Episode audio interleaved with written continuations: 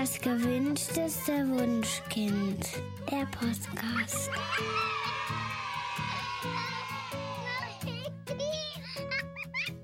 Hallo und herzlich willkommen zum Podcast Das gewünschteste Wunschkind mit Daniel Graf. Und Katja Seide. Und wir haben heute einen Studiogast bei uns. Die liebe Nora Imlau besucht uns in Berlin. Wir freuen uns total, dass du da bist. Hallo, liebe Nora. Hallo. Hallo, ihr beiden.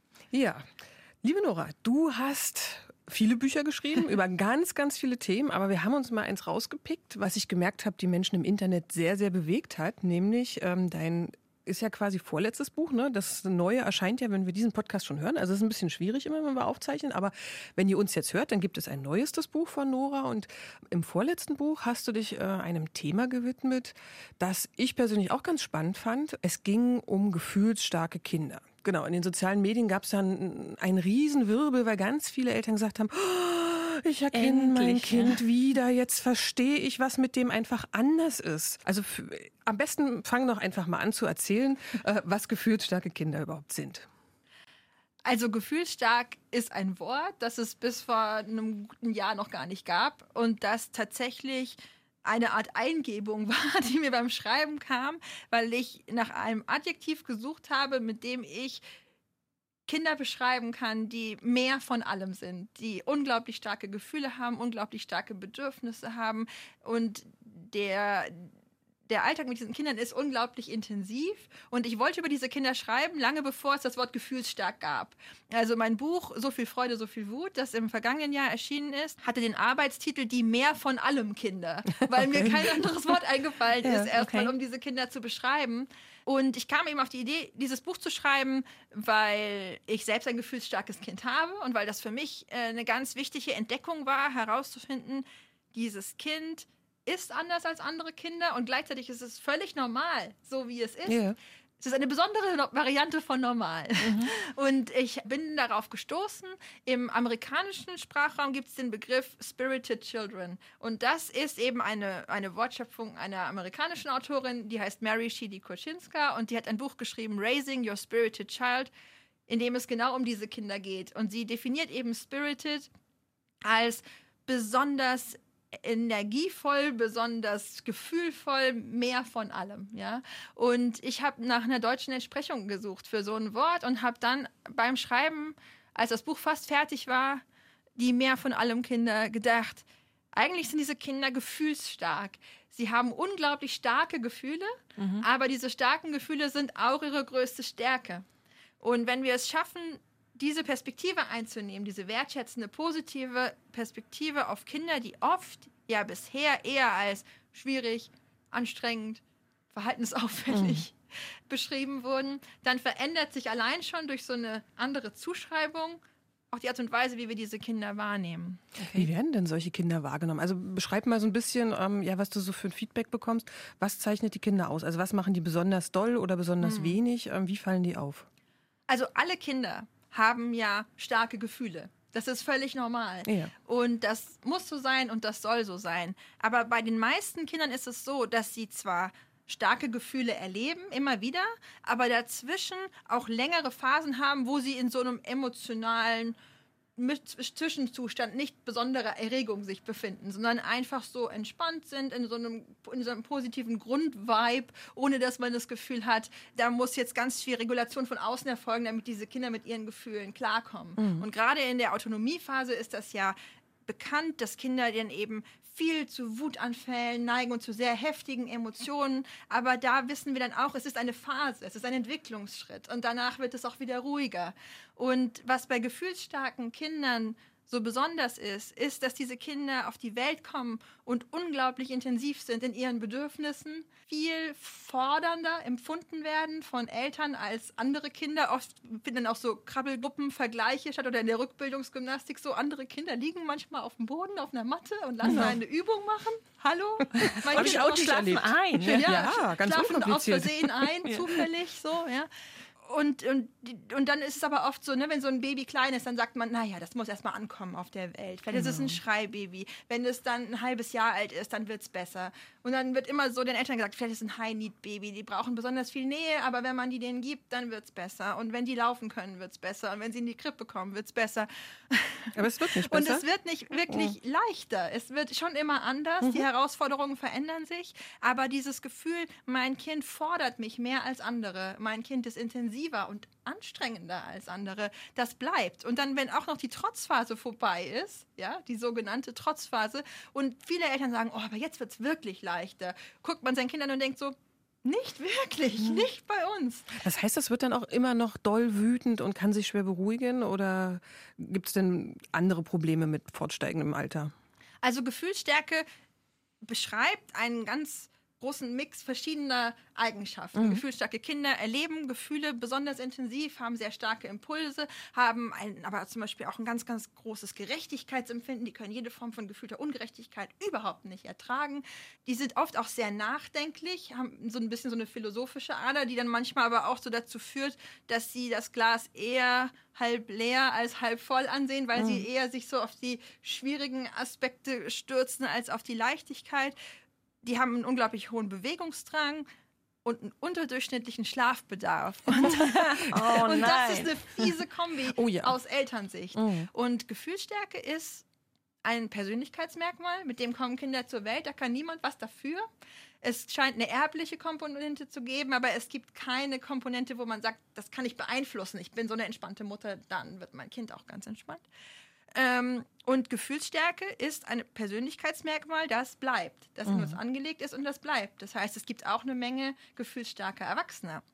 Aber was ganz wichtig ist, Gefühlsstärke verändert sich mit den Jahren abhängig von den Erfahrungen, die wir machen. Ja. Und Kinder, die die Erfahrung machen, ich bin angenommen, so wie ich bin. Es wird gegen meine Persönlichkeit nicht angekämpft. Ich soll nicht verbogen werden, aber ich lerne durch vertraute Bezugspersonen, wie Selbstregulationsfähigkeit geht, wie ich meine großen, starken Gefühle im Griff behalten kann, die finden oft einen Umgang mit ihrer Gefühlsstärke, dass man ihnen als wenn sie erwachsen sind, gar nicht mehr anmerkt, dass sie gefühlsstark sind, weil sie gute Fähigkeiten haben, mit ihren starken Gefühlen umzugehen und oft die in einer Weise dann sozusagen im Griff haben, dass sie in Momenten, wo es passt und wo es hilfreich ist, auf die doch immer zurückgreifen können. Und das kann ja eine große Stärke sein hm, auch. Mhm. Und gleichzeitig aber auch gelernt haben, sich sozusagen sozialverträglich zu verhalten und nicht einfach wildeste Wutausbrüche im Büro hinzulegen.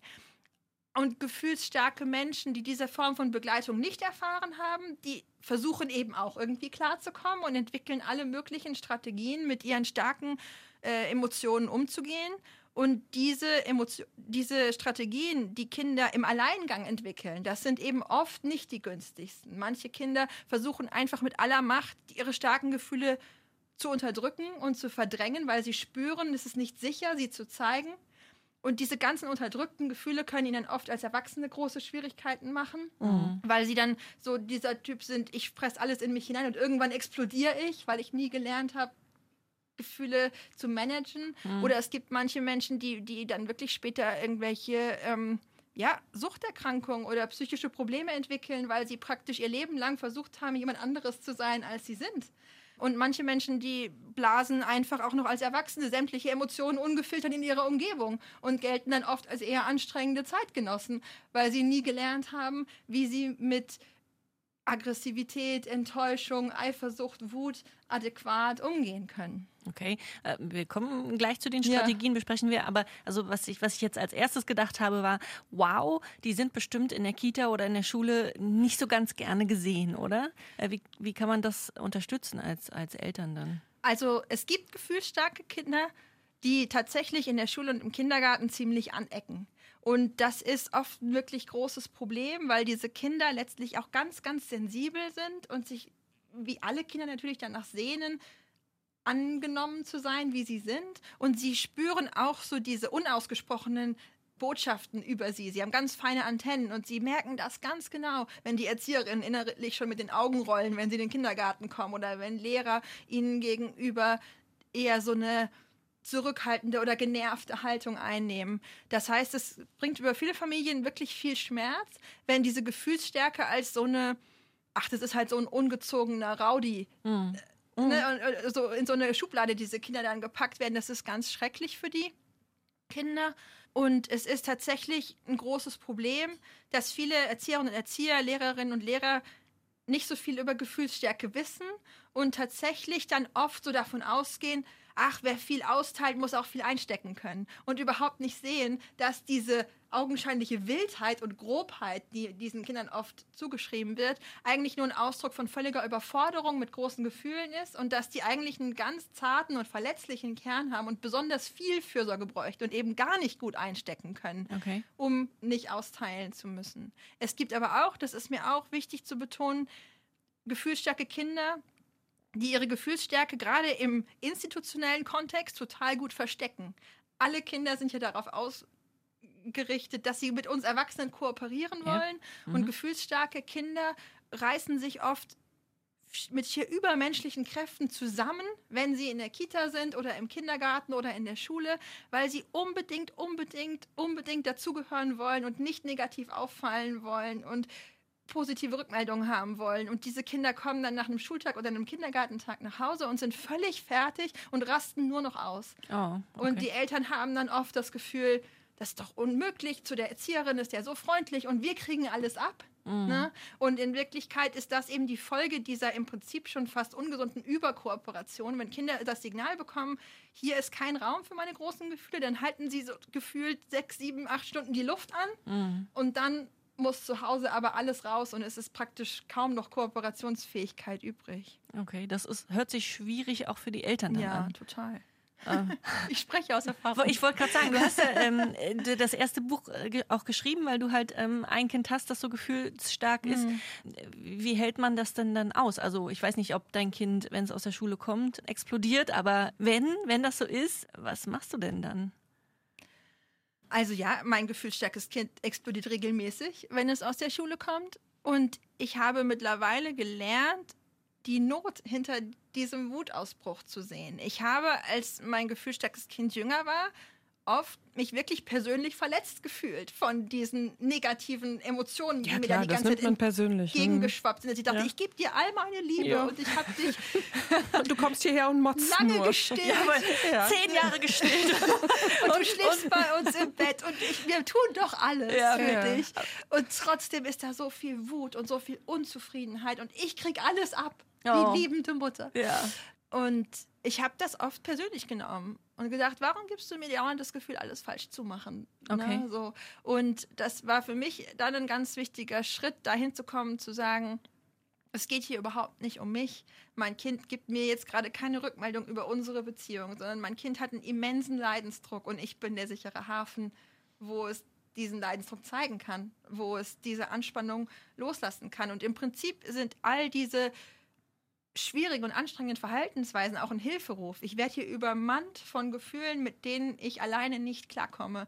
Ich brauche Unterstützung. Okay. Und das ist was, was ich mir heute noch sage. Ich schreibe das in Du bist anders, du bist gut in diesem zweiten Buch über gefühlsstarke Kinder, dass es manchmal wirklich hilft, gedanklich diesen Trick anzuwenden, sich das wütende Kind vor einem, auch wenn es vielleicht schon zehn oder zwölf Jahre alt ist, nochmal als das Kleinkind vorzustellen, das auch manchmal vor einem lag auf dem Boden und getobt und geschrien hat. Mhm. Und es fällt uns so viel leichter, bei einem zweijährigen Kind zu sagen, naja, er ist ja noch so klein, er kann das nicht. Und wenn die Kinder älter werden, dann fangen wir irgendwann an, die haben dann keinen niedlichen Babyspeck mehr, es ist nicht süß an einem tobenden Zwölfjährigen. Mhm. Aber wenn wir uns klar machen, dass in diesem Moment, wo das Kind so ausrastet, dieselben Wirkmechanismen zutage treten wie bei einem völlig überfordernden Kleinkind, dann können wir auch wieder emotional in diesen Platz gehen, zu sagen, du brauchst jetzt Fürsorge, du brauchst jetzt Verständnis. Wenn ich jetzt noch mehr Druck drauf gebe, mache ich alles nur schlimmer. Und ich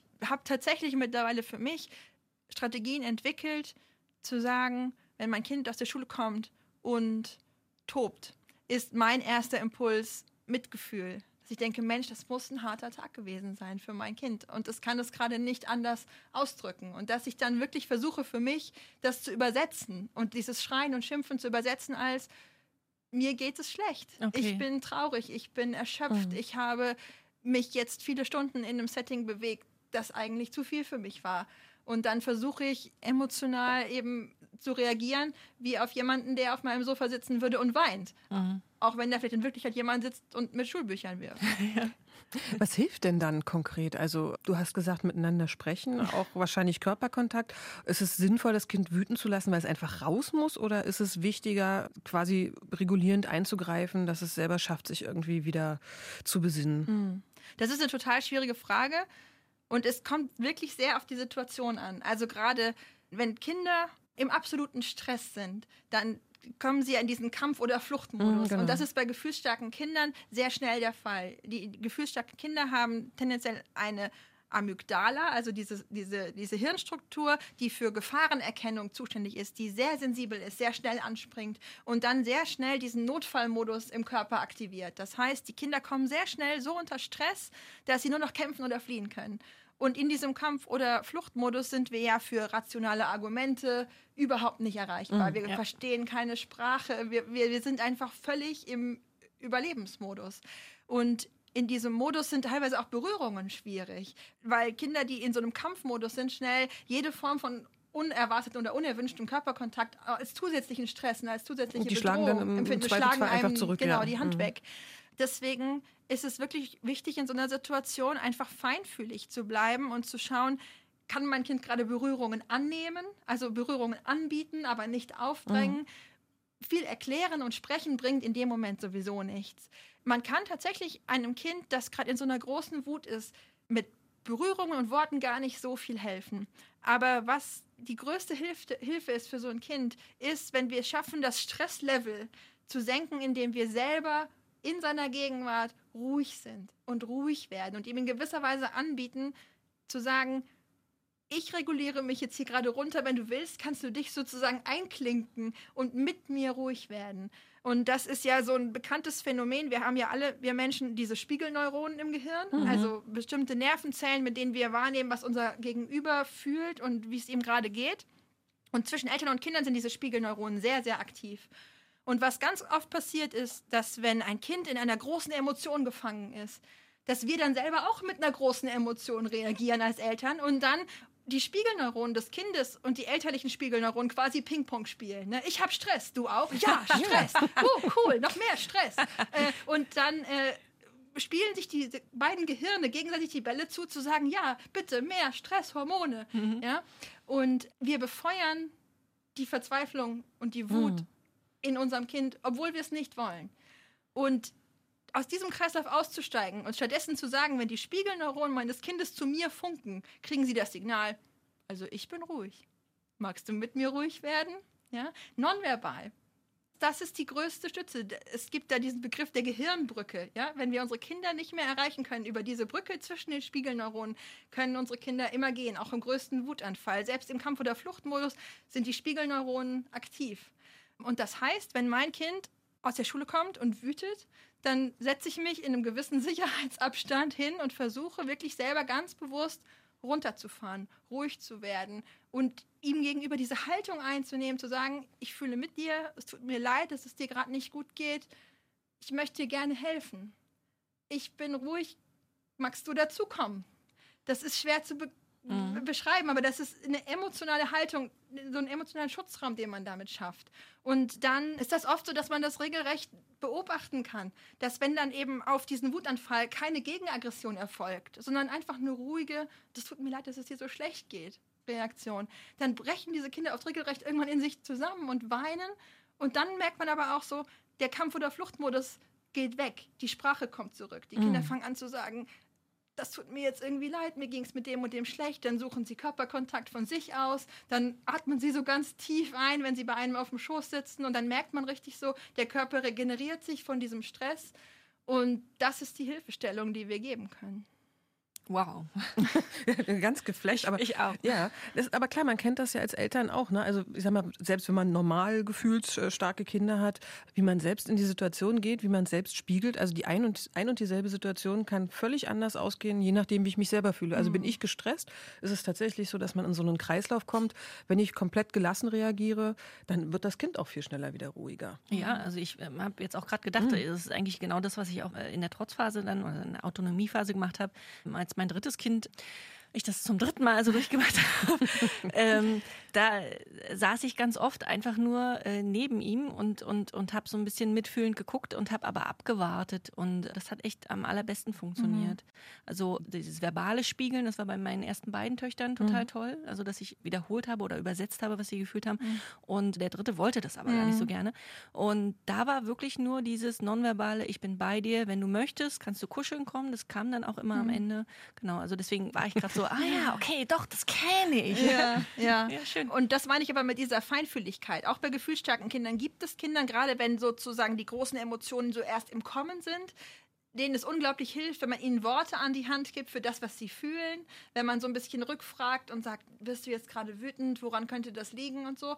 Und es gibt aber auch Kinder, die reagieren darauf total allergisch. Und diese Feinfühligkeit muss man haben, dann zu erspüren, was braucht mein Kind. Und gleichzeitig ist mir klar, das, was ich da beschreibe, das ist sozusagen das, was fürs Gehirn ideal ist, ja. aber das ist nichts, was jeder und immer im Alltag leisten kann. Und gerade mit einem gefühlsstarken Kind, das praktisch gefühlt zwölf Jahre Minimum in der Autonomiephase ist, wäre das übermenschlich, das jedes Mal so leisten zu können. Und deswegen ist es mir auch wichtig zu sagen, das, was ich da formuliere, ist jetzt nicht der Goldstandard und wer den nicht erreicht, der ist eine schlechte Mutter oder ein schlechter Vater, sondern ich versuche zu erklären, aus neurobiologischer Sicht macht das am meisten Sinn. Okay. Und jedes Mal, wenn wir es schaffen, das so umzusetzen, können wir uns total auf die Schulter klopfen. Ja. Und es gibt trotzdem auch Situationen, wo wir es nicht schaffen und dann müssen wir uns halt nicht wundern, wenn es dann eskaliert. es ist menschlich, aber es ist nicht so besonders Aber ich glaube, es hilft auch schon, wenn man wirklich weiß, was passiert. Also, dass mhm. man einfach hinterher reflektieren kann, okay, das ist ja. jetzt schiefgelaufen, was können wir beim nächsten Mal einfach anders machen.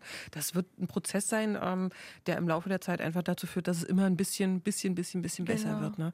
Also das war für mich auch so eine wertvolle Erkenntnis, eben als meine gefühlsstarke Tochter noch, noch sehr klein war, wirklich dann auch nochmal nachzuvollziehen, in dem Alter sind alle Kinder noch sehr stark vom limbischen System und von ihren Gefühlen gesteuert und der, der Neokortex, dieser Frontallappen, kann noch nicht besonders viel regulierend einwirken. Das ist bei allen Kindern so, das ist eine hirnreife Geschichte. Mhm. Und wenn man sich dann vorstellt, mein Kind hat nun mal jetzt ein besonders aktives Gefühlsleben und besonders aktives limbisches System und eine sehr empfindliche Amygdala, dann ist das nicht mehr so erstaunlich, warum das Kind sich so verhält, wie es sich verhält. Und gleichzeitig liegt auch in diesem Wissen über Hirnreife ein ganz großes Entlastungspotenzial, weil wir ja wissen, der Neokortex reift heran und gerade wenn dann unsere Kinder in diesem Alter sind, so spätes Grundschulalter, dann gibt es ja wirklich nochmal so einen richtigen Reifeschub. Die Kinder fangen an, mit Hilfe ihres Frontallappens sozusagen immer mehr auch die Kontrolle über ihr Gefühlsleben zu erlangen. Das ist ein, einfach ein, Reifeprozess, ein biologischer Prozess.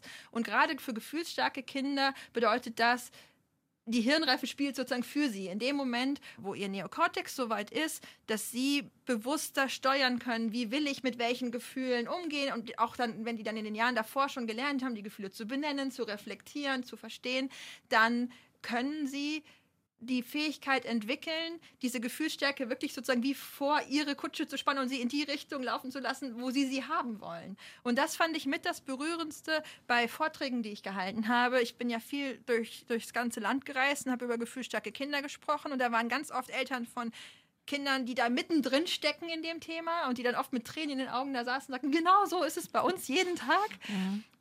Und dann gab es auch oft Eltern, die in den Vorträgen saßen, deren Kinder schon ein bisschen älter waren. Und die sagen, wir erinnern uns und wir erinnern uns, uns an dieses Gefühl, dass es nie besser wird. Und dann kam das Jugendalter, vor dem alle immer Angst haben und sagen, das ist die schlimmste Zeit. Und unsere gefühlsstarken Kinder sind auf einmal über sich hinausgewachsen. Die hatten auf einmal die Reife, für sich zu reflektieren. Ich habe eine unglaubliche Energie und unglaublich starke Emotionen, aber ich kann die für mich nutzbar machen in eine Richtung, wie ich die cool finde. Ja, wenn ich so einen schier unerschöpflichen Ehrgeiz habe, was zu tun und was zu verändern und schier unerschöpfliche Reserven, mich für irgendwas stark zu machen, was ich jetzt gerade will, dann kann ich doch mich engagieren in einer sozialen oder ökologischen Bewegung, die mich gerade begeistert. Oder also es war dann eine Mutter hatte sich in einem Vortrag gemeldet und sagte, meine Tochter, die zehn Jahre gegen uns gekämpft hat, kämpft jetzt in der Flüchtlingshilfe und kämpft mhm. sozusagen dafür was, was sie mhm. gut findet, mit aller Leidenschaft. Und diese ganze Energie, die davor so ein bisschen ungerichtet und auch aggressiv rauskam, die kanalisiert sie jetzt sozusagen in einer ganz positiven Weise.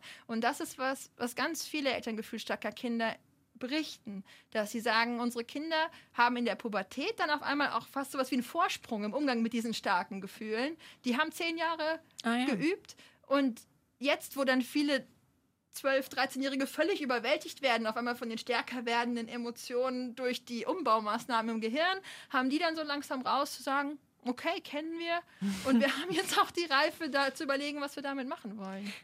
Das hört sich cool an. Allerdings äh, hat man ja davor äh, zehn Jahre äh, ähm, auch mit der Umwelt. Also ja. es gibt ja ganz häufig entweder, keine Ahnung, Großeltern oder ja. auch äh, Leute einfach auf der Straße, die nicht damit umgehen können, wenn mhm. jetzt ein zehnjähriges Kind da so extrem ja, auskickt und, und die einem dann als, als Elternteil sagen wollen, naja, da, also das müsste es ja jetzt mal können. Ne? In dem Alter ja wohl nicht genau, mehr. Ne? Ist genau. doch schon groß. Und äh, wie, wie geht man denn damit um? Ja, das wüsste ich auch gerne. also das ist tatsächlich ein ganz schwieriger Teil. Ähm, ich habe immer wieder auch diese Rückmeldung bekommen, dass Eltern mir sagten, uns hat diese Erklärung für Gefühlsstärke so geholfen und unser Familienleben ist so viel entspannter geworden. Aber die Umwelt macht uns das Leben schwer, weil weil wir ständig dieses Feedback bekommen, ihr seid zu lasch, ihr seid zu weich, ihr müsst mal härter durchgreifen. Das ist doch nicht normal in dem Alter. Und was, was ganz typisches bei Gefühlsstärke ist, ist, dass, dass die unterschiedlichen Entwicklungsbereiche so auseinanderfallen. Also, dass man einen Achtjährigen vor sich hat, der philosophiert wie ein Zwölfjähriger, aber wütet wie ein Zweijähriger. Mhm. Und dann gibt es ganz viele Menschen, die sagen, der ist doch so klug schon mhm. und so reif. Und dann kann er nicht aushalten, wenn er kein Adventskalendertürchen aufmachen darf, das für den nächsten Tag ist. Das macht doch überhaupt keinen Sinn. Ja. Und genau diese Gleichzeitigkeit, ganz widersprüchliche Emotionen, ist aber auch ein wesentlicher Teil von Gefühlsstärke. Und es ist tatsächlich so, dass ich denke, ein Stück weit muss man sich wahrscheinlich als Eltern gefühlsstärker Kinder abgrenzen von solchen Kommentaren und einfach für sich denken, Viele Menschen haben da einen eigenen inneren Schmerz vielleicht, weil sie selber nie so sein durften oder verstehen es einfach wirklich nicht, haben nie was darüber erfahren, haben, wir sind mit einem anderen Weltbild groß geworden, was Erziehung leisten kann und muss. Und gleichzeitig ist es auch so, dass wir, glaube ich, manchmal einfach gucken müssen in unserem Umfeld, dass wir die Menschen, die uns wirklich eng begleiten, Großeltern und so weiter, versuchen, mit aufzuklären und auf unsere Seite zu ziehen. Ich habe ganz, ganz viele Rückmeldungen bekommen von Eltern, die zum Beispiel mein Buch oder das Hörbuch an die Großeltern verschenkt haben und gesagt haben, bitte lest das, damit ihr uns und unseren Weg versteht. Mhm. Und teilweise hat es ganz tolle Dialoge zwischen den Generationen ermöglicht, dass mir Großmütter geschrieben haben, oh, ich verstehe im Nachhinein meine Tochter, die heute 40 ist. okay. Ein bisschen spät, aber besser später als nie. Und gleichzeitig muss man vielleicht manchmal sich dann auch schützen und sagen, wenn irgendein Kontakt Kontakt mir gerade überhaupt nicht gut tut und mir jemand permanent und immer nur sagt, was ich alles schlecht mache als Mutter und sich auch nicht öffnen will für die Erklärungen, für das, was dahinter steht, dann muss ich manchmal mich vielleicht auch erstmal im Sinne des Selbstschutzes da eher zurückziehen und gucken, dass ich mir so ein gewisses Umfeld baue von Menschen, die mich verstehen und die mir da den Rücken stärken auf meinem Weg. Nora, du hast ja auch ein zweites Buch geschrieben, weil es einfach Themen gab, wo du gesagt hast, die sind mir jetzt nochmal ganz, ganz wichtig, ähm, den Eltern mit gefühlsstarken Kindern an die Hand zu geben. Worum geht es denn jetzt in dem zweiten Buch? Genau, also das zweite Buch über gefühlsstarke Kinder heißt Du bist anders, du bist gut. Und dieser Titel ist mit Bedacht gewählt, denn im Prinzip ist das die Botschaft, die gefühlsstarke Kinder von uns brauchen, wenn sie älter werden. Im ersten Buch, So viel Freude, so viel Wut, habe ich mich vor allem auf die ungefähr ersten sechs Lebensjahre konzentriert. Das ist die Zeit, wo die meisten Eltern für sich feststellen, mein Kind ist irgendwie anders und ich muss jetzt mal eine Hilfestellung haben im Umgang mit diesem besonderen Temperament. Und wenn die Kinder dann in die Schule kommen und älter werden und später die in die Pubertät kommen, dann stellen sich aber nochmal ganz andere Herausforderungen, auch im Zusammenhang mit Gefühlsstärke. Und eine der Herausforderungen ist, dass die Kinder auf einmal selber anfangen zu merken, ich bin anders als andere. Und das kann für sehr gefühlsintensive Kinder eine schmerzvolle Erfahrung sein, wenn sie merken, ich bin hier in der Schule und ich treffe hier jede Menge andere Kinder und die meisten scheinen mit diesem Setting Schule ziemlich gut klarzukommen. Die gehen hier recht entspannt durch und für die scheint es alles nicht halb so anstrengend zu sein wie für mich. Und dann kommen diese Kinder oft zu dem Schluss, irgendwas stimmt mit mir nicht. Ich bin irgendwie verkehrt. Ich bin anstrengend. Ich bin zu sensibel. Ich bin irgendwie zu viel von allem. Das erschwert es mir auch, soziale Kontakte vielleicht zu knüpfen auf dem Schulhof. Ich bin allen zu wild, ich bin zu überschwänglich, ich bin zu, ne? Also das lässt sich ähm, beliebig fortsetzen. Und das heißt, ganz viele Eltern gefühlsstarker Kinder machen die Erfahrung, dann ihrem Kind erklären zu müssen, was mit ihm anders ist. Mhm. Und da ist es dann ganz wichtig, dass wir Worte finden, mit denen wir einerseits dieses Gefühl unserer Kinder auch validieren können und sagen, ja, das stimmt viele Dinge sind für dich anders als für manche andere Kinder. Und gleichzeitig aber auch ihnen zu sagen, du bist trotzdem total normal. Du bist auch kerngesund. Du bist einfach nur ein bisschen anders normal. Menschen sind eben sehr verschieden. Und deswegen diese Botschaft, du bist anders, du bist gut. Du bist ein bisschen anders als viele andere Kinder. Du bist genauso richtig, wie du bist. Und wenn Kinder in dem Alter sind, dann fangen sie oft selbst an, davon zu sprechen, dass sie gerne anders wären, dass sie manche Dinge an ihrer eigenen Persönlichkeit, an ihrem Temperament auch stören dass sie oft das Gefühl haben, sich selbst im Weg zu stehen. Und dann ist eben dieser spannende Balanceakt als Eltern einerseits dem Kind den Rücken zu stärken und zu sagen, du bist gut so, wie du bist und du wirst deine Persönlichkeit nicht vom Kopf auf die Füße stellen können. Manche Dinge gehören einfach zu dir. Du bist sehr sensibel, das wird dein Leben lang so bleiben, dass du manche Dinge sehr intensiv spürst. Und gleichzeitig können wir, je älter unsere Kinder werden, ihnen auch mitgeben, zu sagen, du kannst diese Selbstregulationsfähigkeit, die dir so schwer fällt, dieser Umgang mit den großen Gefühlen, die kannst du trainieren, die können wir zusammen trainieren. Du kannst, wenn du möchtest, lernen, mit diesen großen Gefühlen umzugehen und sozusagen der Dirigent zu werden in diesem Orchester der großen Emotionen. Und ähm, darum geht es im zweiten Buch ganz stark, zu sagen, wie können wir mit den älteren Kindern zusammen daran arbeiten, dass sie auch ihre individuellen Ziele erreichen, ja, dass sie die Menschen werden können, die sie sein wollen. Ich kann mir vorstellen, dass das wahnsinnig anstrengend ist und ganz viel Kraft äh, kostet. Deswegen ist ein anderer Fokus in deinem Buch noch die Selbstfürsorge der Eltern. Genau, das ist mir ganz wichtig, dass uns klar ist, dass diese ganze liebevolle Begleitungsarbeit, die wir da leisten als Eltern, dass die auch echt viel Kraft bindet und ganz viel Ressourcen kostet. Und dass wir als Eltern nicht davon ausgehen können, dass wir unseren ganz normalen Alltag wuppen können und nebenbei noch einem Kind, das so viel mehr Unterstützung und Begleitung braucht als andere, über viele Jahre einfach noch so nebenbei Selbstregulationsfähigkeit beibringen können, ohne dass wir dann irgendwann selber in der maximalen Erschöpfung landen. Es ist wirklich unglaublich wichtig, dass wir als Eltern, insbesondere eines gefühlsstarken Kindes, Strategien entwickeln, wie wir unsere eigenen Grenzen wahren können und uns bei allen Anforderungen in unserem Alltag auch noch gut um uns selbst kümmern können. Und das klingt in den Ohren vieler Eltern wie Hohn, weil sie sagen ganz ehrlich, Selbstfürsorge, dafür habe ich keine Zeit. Und das liegt aber auch daran, dass uns oft in unserer Gesellschaft Selbstfürsorge so ein bisschen als so ein Luxus präsentiert wird, im Sinne von gönnen Sie sich Zeit für sich, fahren Sie zwei Tage in ein Wellnesshotel. Das ist damit gar nicht unbedingt gemeint. Selbstfürsorge heißt erstmal einfach, ich bin mir wichtig und mir ist sozusagen mein eigenes Wohlergehen im Familienalltag genauso wichtig wie das Wohlergehen meines Kindes. Und so wie ich mich ganz selbstverständlich jeden Tag liebevoll um mein Kind kümmere, so muss ich mich auch jeden Tag ganz selbstverständlich liebevoll um mich selbst kümmern. Und da schreibe ich in, in meinem Buch sehr konkret, was wir dafür tun können.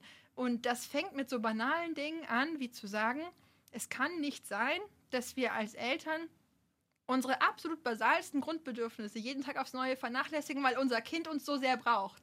Wir neigen als Eltern ja dazu, unsere eigenen Bedürfnisse zurückzustellen, wenn wir das Gefühl haben, unser Kind braucht uns jetzt sehr dringend. Und gerade wenn wir zum Beispiel ein ganz kleines Baby haben, ist das auch total normal und richtig und von der Natur so vorgesehen, dass wir, egal ob wir Hunger haben oder Durst haben oder aufs Klo müssen, sagen, wenn unser Baby jetzt gerade schreit, geht das vor. Aber wenn wir ein gefühlsstarkes Kind haben, passiert es schnell, dass dieser Fürsorgeimpuls in uns über viele, viele Jahre am Laufen gehalten wird, sodass wir eben auch, wenn unser Kind zehn oder elf oder zwölf ist, nicht aufs Klo gehen oder nicht genug essen oder trinken oder schlafen, weil wir permanent denken, mein Kind braucht mich so stark, dessen Bedürfnisse gehen vor.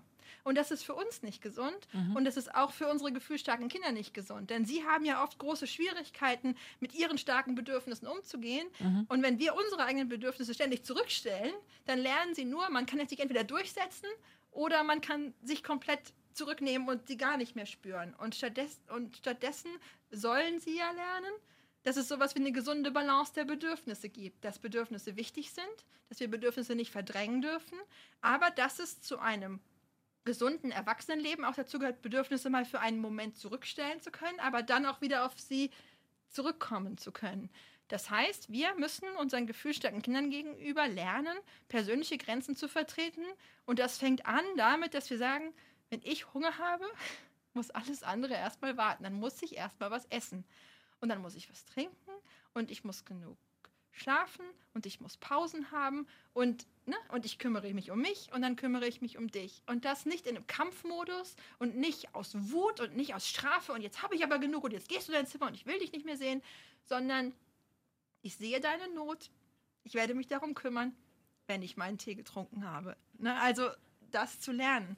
Und das ist ähm, aus meiner Sicht eine absolut überlebenswichtige Fähigkeit, die man als Eltern von gefühlsstarken Kindern entwickeln muss. Ich glaube gar nicht mal nur als Eltern gefühlsstarker Kinder, mhm. da wahrscheinlich ganz besonders, aber ich glaube, dieses Problem haben ganz, ganz viele mhm. Eltern, dass sie im Laufe der, der Kindheit ihrer Kinder quasi verlernt haben, ihre eigenen Bedürfnisse wirklich klar zu formulieren und auch durchzusetzen. Also insofern, glaube ich, ist das Buch sicherlich auch total interessant für, für Eltern, die jetzt keine gefühlsstarken mhm. Kinder haben, aber für die Eltern mit den gefühlsstarken Kindern ist natürlich eine absolute Empfehlung, mhm. ähm, um einfach ein bisschen mehr Gelassenheit in den Alltag zu bringen und und ähm, ja, also das erste Buch habe ich gelesen und habe mal, wow, das hat die gleiche Stärke wie unser Buch. Es hat wirklich Tipps, die kann ich nehmen, ja. die kann ich ausprobieren und gucken, wie es für uns einfach mhm. passt. Ne? Und das war wirklich eine ganz, ganz große Vielzahl an wirklich tollen Ideen.